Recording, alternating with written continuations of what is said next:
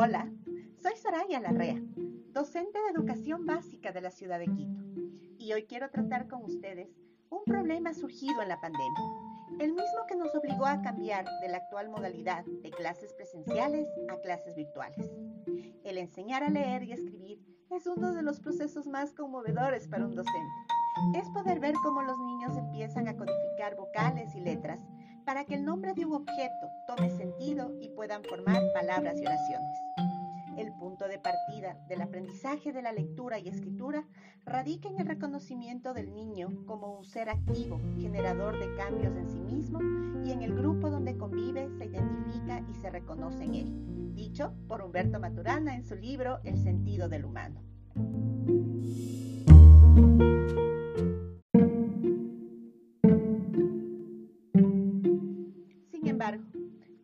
Cambió cuando se hizo imposible contactar personalmente con los estudiantes. Esta circunstancia nos obligó a usar métodos informáticos a innovar en la marcha. Ya no podíamos hacerlo dentro del aula y de pronto enseñar a leer y escribir a través de una pantalla se volvió todo un reto.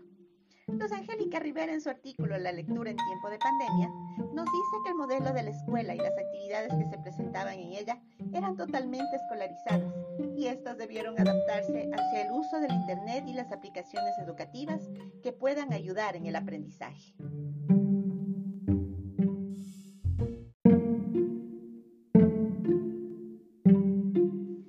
Con el uso de estas aplicaciones se ha logrado generar instancias de lectura y escritura, donde los niños lean textos y escriban con los docentes y los padres, además de generar el apego y la valoración de la lectura.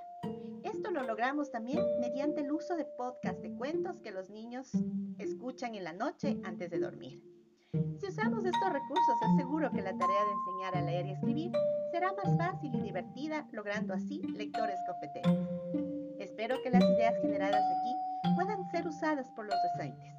Y no olvidemos lo dicho por Goleman, que las ideas creativas son como un capullo delicado. Hay que mimarlas para que florezcan. Éxitos en su labor.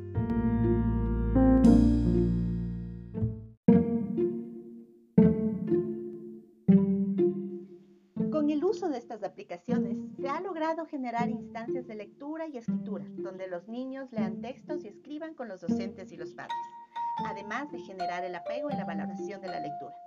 Esto lo logramos también mediante el uso de podcasts de cuentos que los niños escuchan en la noche antes de dormir. Si usamos estos recursos, aseguro que la tarea de enseñar a leer y escribir será más fácil y divertida, logrando así lectores competentes. Espero que las ideas generadas aquí puedan ser usadas por los docentes. Y no olvidemos lo dicho por Goleman, que las ideas creativas son como un capullo delicado. Hay que mimarlas para que florezcan. Éxitos en su labor.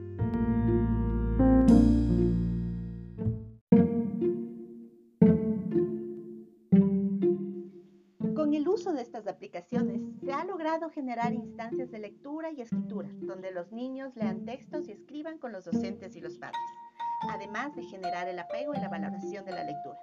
Esto lo logramos también mediante el uso de podcasts de cuentos que los niños escuchan en la noche antes de dormir. Si usamos estos recursos, aseguro que la tarea de enseñar a leer y escribir será más fácil y divertida, logrando así lectores competentes. Espero que las ideas generadas aquí puedan ser usadas por los docentes.